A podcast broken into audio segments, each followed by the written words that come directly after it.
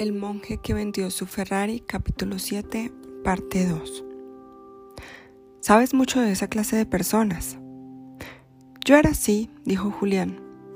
Hizo una pausa y se quedó quieto, con su intensa mirada clavada en el reloj de caja que mi abuela nos había regalado a Jenny y a mí cuando inauguramos nuestra casa. Cuando pienso en los que vienen en esta clase de vida, me acuerdo de las palabras de un viejo novelista británico favorito de mi padre. No hay que dejar que el reloj y el calendario nos impidan ver que cada momento de la vida es un milagro y un misterio. Persiste y emplea cada vez más tiempo en la contemplación del corazón de la rosa, continuó Julián con su voz gutural. Antes de dos semanas deberías ser capaz de practicar el ejercicio durante 20 minutos sin que tu mente se distraiga en otras cosas. Este será el primer indicio de que estás recuperando el control de la fortaleza de tu mente. De este modo se concentrará única y exclusivamente en lo que tú le ordenes. Será un maravilloso sirviente capaz de hacer por ti cosas extraordinarias. Recuerda que o tú controlas tu mente o ella te controla a ti. En la práctica te sentirás mucho más sereno.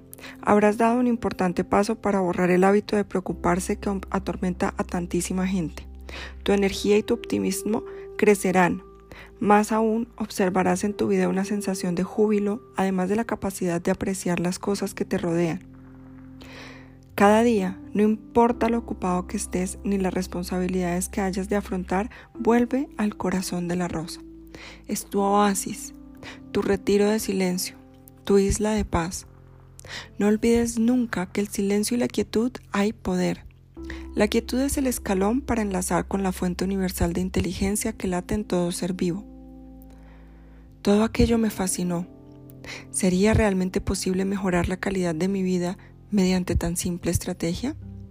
Supongo que hay algo más que el corazón de la rosa detrás de los cambios que observo en ti, repuse.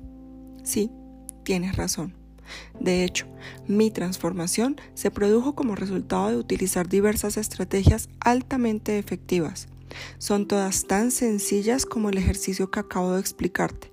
La clave, John, está en que abras tu mente a la posibilidad real de vivir una vida plena. Julián, convertido en mina de sabiduría, siguió revelándome lo que había aprendido en Sivana. Otra técnica especialmente útil para librar a la mente de las preocupaciones y demás influencias negativas se basa en lo que el yogi Raman llamó pensamiento opuesto. Según las, grandes leyes de la naturaleza, la mente solo puede pensar una cosa cada vez. Pruébalo tú mismo, John, verás que es cierto. Lo probé y es verdad. Con esta información cualquiera puede crear una disposición positiva y creativa en poco tiempo. El proceso es muy simple. Cuando un pensamiento indeseable ocupe el punto focal de tu mente, sustitúyelo de inmediato por un pensamiento ejemplar. Es como si tu mente fuera un enorme proyector de diapositivas y cada pensamiento una transparencia. Cuando en la pantalla aparezca una transparencia negativa, sustitúyela por una positiva. Ahí es donde entra en juego mi collar de cuentas, añadió Julián con creciente entusiasmo. Cada vez que tengo un pensamiento negativo, me quito este collar y arranco una cuenta. Las cuentas de la preocupación van a un bote que llevo en la mochila. Ambas cosas me sirven para recordar que aún he de recorrer cierta distancia para llegar al dominio mental y que soy responsable de los pensamientos que llenan mi mente. Me gusta. Eso sí que es práctico. Nunca había oído nada igual. Dime más cosas sobre la filosofía del pensamiento opuesto. Te pondré un ejemplo real. Supongamos que has tenido un día horrible en el tribunal. El juez no coincide con tu interpretación de la ley y tu cliente está más que enfadado con tu actuación. Llegas a casa y te derrumbas en un sillón, de muy mal humor. El primer paso es darse cuenta de que tienes esos pensamientos pesimistas. El autoconocimiento es el primer paso hacia el autodominio. El segundo paso consiste en comprender que con la misma facilidad que has dejado entrar en tu mente esos pensamientos pesimistas, puedes reemplazarlos por pensamientos alegres. Piensa en lo contrario. Concéntrate en ser alegre y activo. Siente que eres feliz. Puede que incluso empieces a sonreír. Mueve tu cuerpo como cuando estás contento y entusiasmado. Siéntate erguido, respira profundamente y dirige el poder de tu mente hacia, pensamientos positivos. En cuestión de minutos notarás una clara diferencia en tu estado de ánimo. Es más, si sigues practicando el pensamiento opuesto y lo aplicas a cada pensamiento negativo que acuda a tu mente, dentro de unas semanas verás que ya no tienes ningún poder sobre ella. Julián prosiguió su explicación. Los pensamientos son cosas vivas, núcleos de energía, si lo prefieres. La mayoría de la gente no se para a pensar en la naturaleza de sus pensamientos y sin embargo la calidad de lo que Oasis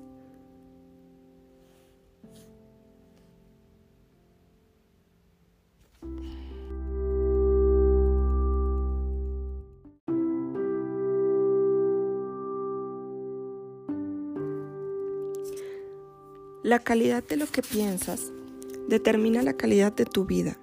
Los pensamientos forman parte del mundo material, lo mismo que el lago al que vas a nadar o la calle por la que caminas. Las mentes débiles originan actos débiles.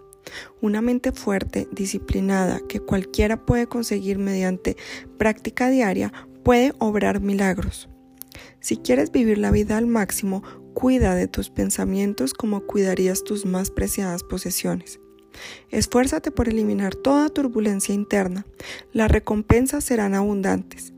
Nunca he considerado los pensamientos como algo vivo, Julián, dije, pero sí veo cómo influyen en todos los elementos de mi mundo. Los sabios de Sivana creían firmemente que uno debería pensar solo pensamientos puros o satvik, llegaron a este estado mediante las técnicas que acabo de explicar, además de otras prácticas tales como seguir una dieta natural, repetir afirmaciones positivas o mantras, leer libros ricos en sabiduría y asegurarse siempre de estar en compañía de personas esclarecidas. Si un solo pensamiento impuro entraba en el templo de sus mentes, se castigaban a sí mismos recorriendo muchos kilómetros hasta una imponente cascada y poniéndose bajo el chorro de agua helada hasta que no podían aguantar más.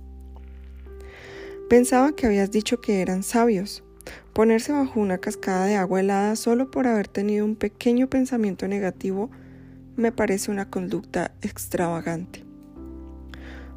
Julián tenía la respuesta a flor de labios. John, te seré franco. No puedes permitirte el lujo de un solo pensamiento negativo. ¿Es en serio? En serio. Una idea preocupante es como un embrión. Primero es pequeña, pero luego crece y crece hasta que asume una vida propia. Hizo una pausa y luego sonrió. Perdona si te parezco un poco evangelista sobre este particular, sobre la filosofía que aprendí en mi viaje. He descubierto unas herramientas que pueden mejorar la vida de muchas personas, de gente que se siente insatisfecha, infeliz y no realizada. Unos cuantos ajustes en su vida diaria para incluir la técnica del corazón de la rosa y una aplicación constante del pensamiento opuesto pueden ayudarles a conseguir la vida que desean. Yo creo que merecen saber esto. Antes de pasar al siguiente elemento de la fábula del yogi Raman, debo hablarte de otro secreto que te será de gran ayuda en tu crecimiento personal. Este secreto se basa en el antiguo principio de que todo es creado dos veces, primero en la mente y luego en la realidad. Ya he dicho que los pensamientos son cosas, mensajeros materiales que enviamos para que influyan en nuestro mundo físico. También he explicado si esperas hacer mejoras notables en tu mundo exterior, que debes primero empezar por dentro y modificar el calibre de tus pensamientos. Los sabios de Sivana tenían una manera de asegurarse que sus pensamientos fuesen puros e íntegros. Esta técnica servía también para manifestar sus deseos, aún los más simples, en el plano de la realidad. El método es válido para todo el mundo, tanto si eres un abogado joven que buscas la abundancia de riqueza, como si eres una madre que busca una, vida familiar más plena o un vendedor que quiere aumentar sus ventas. Los sabios conocían esta técnica bajo el nombre del secreto del lago. Para aplicarla, se levantaban a las 4 de la mañana ya que según ellos, la madrugada poseía cualidades mágicas de las que podían beneficiarse. Los sabios recorrían entonces una serie de escarpados y angostos senderos de montaña que al final los conducían a confines inferiores de la región donde habitaban.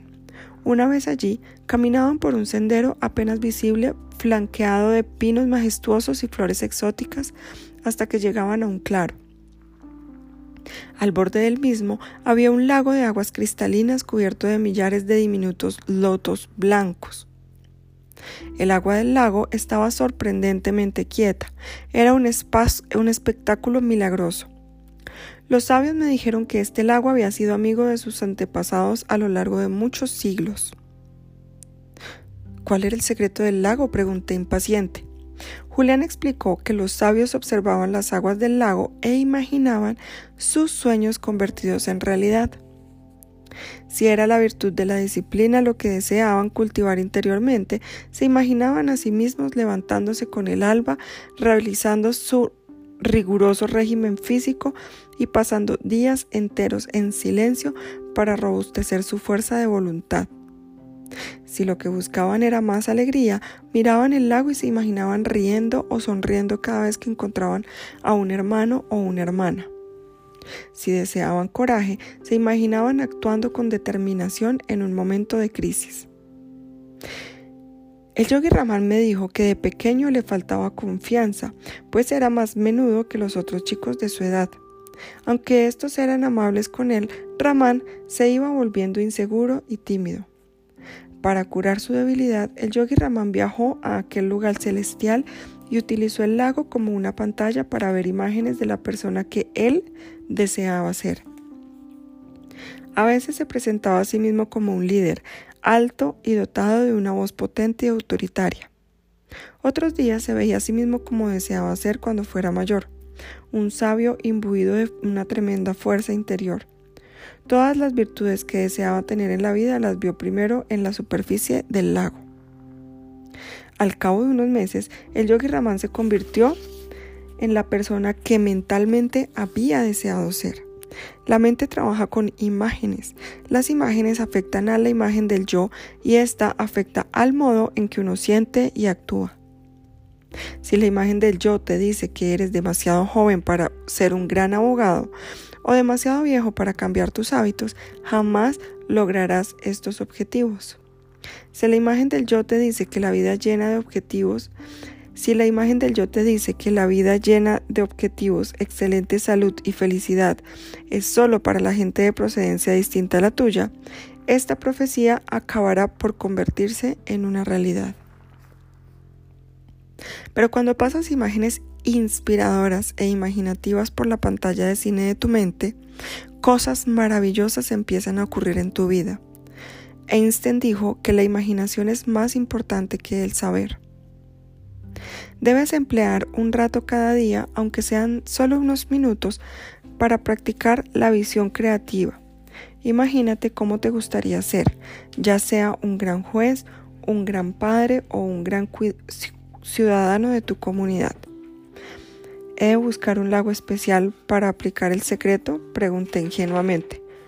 No, el secreto del lago no es más que el nombre que los sabios daban a la técnica antiquísima de emplear imágenes positivas para influir en la mente. Puedes practicar el método en tu propia casa o incluso en tu oficina. Cierra la puerta, suspende todas las llamadas y cierra los ojos. Después respira varias veces profundamente. Notarás que pasados dos o tres minutos empiezas a sentirte más relajado. Luego visualiza las imágenes mentales de todo lo que quieres ser y tener y alcanzar en la vida. Si quieres ser el mejor padre del mundo, imagínate riendo y jugando con tus hijos, respondiendo a sus preguntas con el corazón abierto. Imagínate a ti mismo actuando con cariño ante una situación tensa. Ensaya mentalmente el modo en que gobernarás tus actos cuando la realidad cuando en la realidad se dé una escena similar.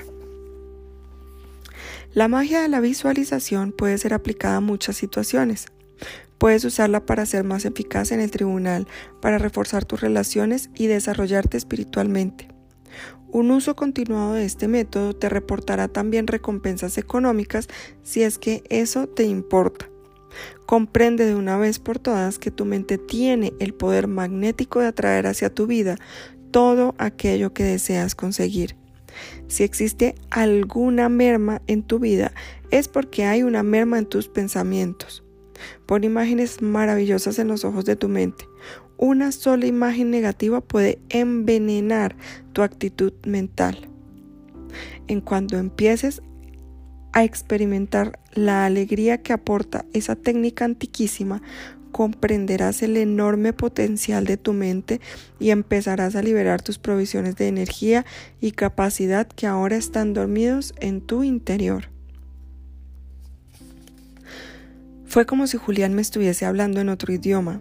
Jamás había oído mencionar a nadie el poder magnético de la mente para obtener la abundancia material o espiritual, como tampoco había oído a nadie hablar del poder de la visualización y de sus efectos poderosos sobre todos los aspectos de la vida. Con todo, yo tenía fe en lo que Julián me estaba diciendo. Era un hombre con una impecable capacidad intelectual, un hombre que había recorrido de vuelta el camino porque yo empezaba a adentrarme, por el que yo empezaba a adentrarme ahora. Julián había descubierto algo en su odisea por Oriente, eso estaba claro. Contemplar su, vitalidad, su palpable entereza, ver su transformación, me confirmaba que valía la pena escuchar sus consejos. Cuanto más pensaba en lo que estaba oyendo, más sentido me parecía ver en ello. Está claro que la mente tiene un potencial mucho mayor que el de la mayoría de nosotros empleamos normalmente.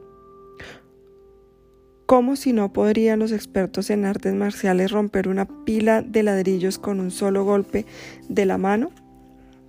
¿Cómo si no podrían los yogis reducir los latidos de su corazón a voluntad o soportar dolores indecibles sin pestañear? Tal vez el problema estaba dentro de mí y en mi falta de fe en los dones de todo ser humano.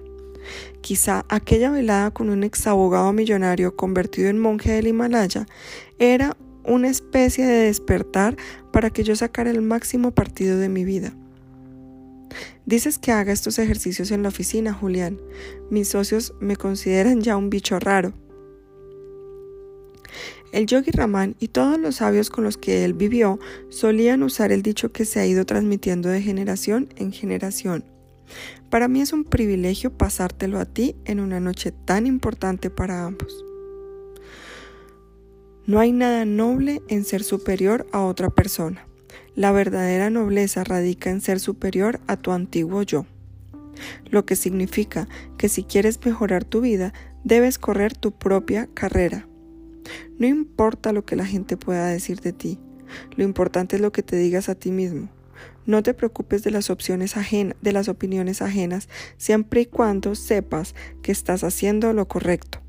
Puedes hacer lo que gustes mientras tu conciencia y tu corazón les parezca justo. No te avergüences de hacer lo que consideras correcto. Decide lo que está bien y aférrate a ello. Y por el amor de Dios, no caigas en el hábito de medir tu propia valía en función de la valía de los demás. Como predicaba el yogi Raman, cada segundo que inviertes pensando en los sueños de otro te estás apartando de los tuyos. Pasaba de la medianoche y curiosamente no me sentía nada cansado. Cuando se lo dije a Julián, él me sonrió una vez más. Has aprendido otro principio para vivir esclarecidamente. En general, la fatiga es la creación de la mente. La fatiga domina las vidas de quienes viven sin rumbo y sin sueños. Permíteme un ejemplo. ¿Alguna vez has pasado una tarde en tu oficina leyendo tus áridos informes y tu mente ha empezado a divagar y te ha entrado el sueño? De vez en cuando respondí, no queriendo revelar el hecho de que ese era mi modus operandi. Bueno, a muchos de nosotros nos entra sueño mientras trabajamos. Pero si un amigo te llama por teléfono para preguntarte si quieres ir al partido de béisbol o te pide consejos sobre su forma de jugar al golf, no me cabe duda de que reaccionarías enseguida. Tu fatiga desaparecería inmediatamente. ¿O me equivoco? No, en absoluto. Julián sabía que había dado en el clavo. Entonces, tu cansancio no era más que una creación mental, un mal hábito que tu mente ha venido cultivando a modo de muletas para cuando haces una tarea tediosa. Esta noche mi historia te ha encantado y estás ansioso por aprender lo que yo aprendí. Tu interés y tu concentración mental te dan energía. Esta noche tu mente no ha estado en el pasado ni en el futuro. Al contrario, ha estado firmemente anclada en el presente, en nuestra conversación. Cuando aprendas a concentrar tus pensamientos en el presente, tu energía no conocerá límites, independientemente de la hora que señale el reloj. Asentí con la cabeza. Las enseñanzas de Julián parecían obvias, y sin embargo, nada de lo que decía se me había ocurrido jamás. Supongo que el sentido común no es tan común como parece. Pensé en lo que solía decir mi padre cuando yo era un muchacho. Solo los que buscan encuentran. Deseé tenerlo a mi lado.